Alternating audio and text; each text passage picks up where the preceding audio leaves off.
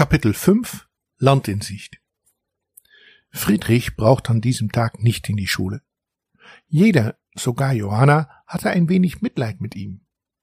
Nur Isabella war nicht ganz zufrieden. Es war letztlich das Ziel gewesen, dieses Ekelpaket namens Friedrich aus dem Haus zu vertreiben. Jetzt geschah jedoch das Gegenteil. Je mehr Streiche die Mäuse Friedrich spielten, desto mehr Aufmerksamkeit bekam er. In einer stille Minute beschwerte sich Isabella bei Frederik. Ich dachte, du wolltest dieses Ekelpaket auch loswerden, sagte Isabella ein wenig vorwurfsvoll. Selbstverständlich will ich das. Es dauert aber einen Augenblick.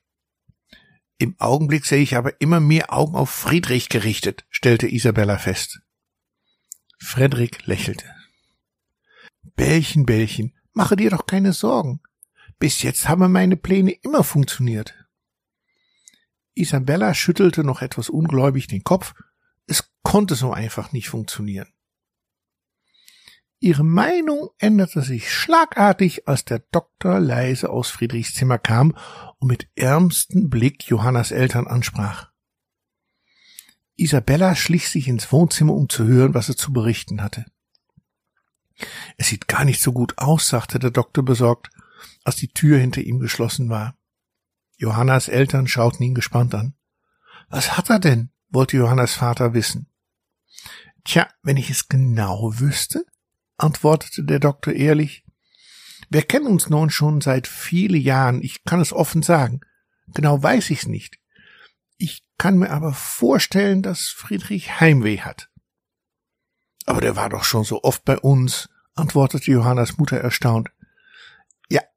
Genau kann ich es mir auch nicht erklären, aber es scheint das einzige Logische zu sein. Mit Drogen hat er nichts zu tun und er trinkt auch nicht. Geisteskrankheiten gibt es in ihrer Familie nicht, es bleibt wenig anders übrig. Johannas Eltern schauten sich nachdenklich an. Und äh, was kann man dagegen machen? fragte nach einer kurzen Denkpause Johannas Vater. Ich gebe ihm ein leichtes Beruhigungsmittelchen, sagte der Doktor. Danach soll er ausschlafen. Treten diese Träume nicht mehr auf, dann haben wir es im Griff. Und wie geht es dann weiter? fragte Johannas Vater gespannt. Dann bleibt nur eins übrig. Er muss so schnell wie es geht zurück zu seinen Eltern. Nur dort kann er richtig zu sich kommen. Isabella, die leise auf dem Boden liegend alles gehört hatte, musste sich beherrschen. Frederik hatte recht gehabt. Noch einen Streich und Friedrich war für immer verschwunden.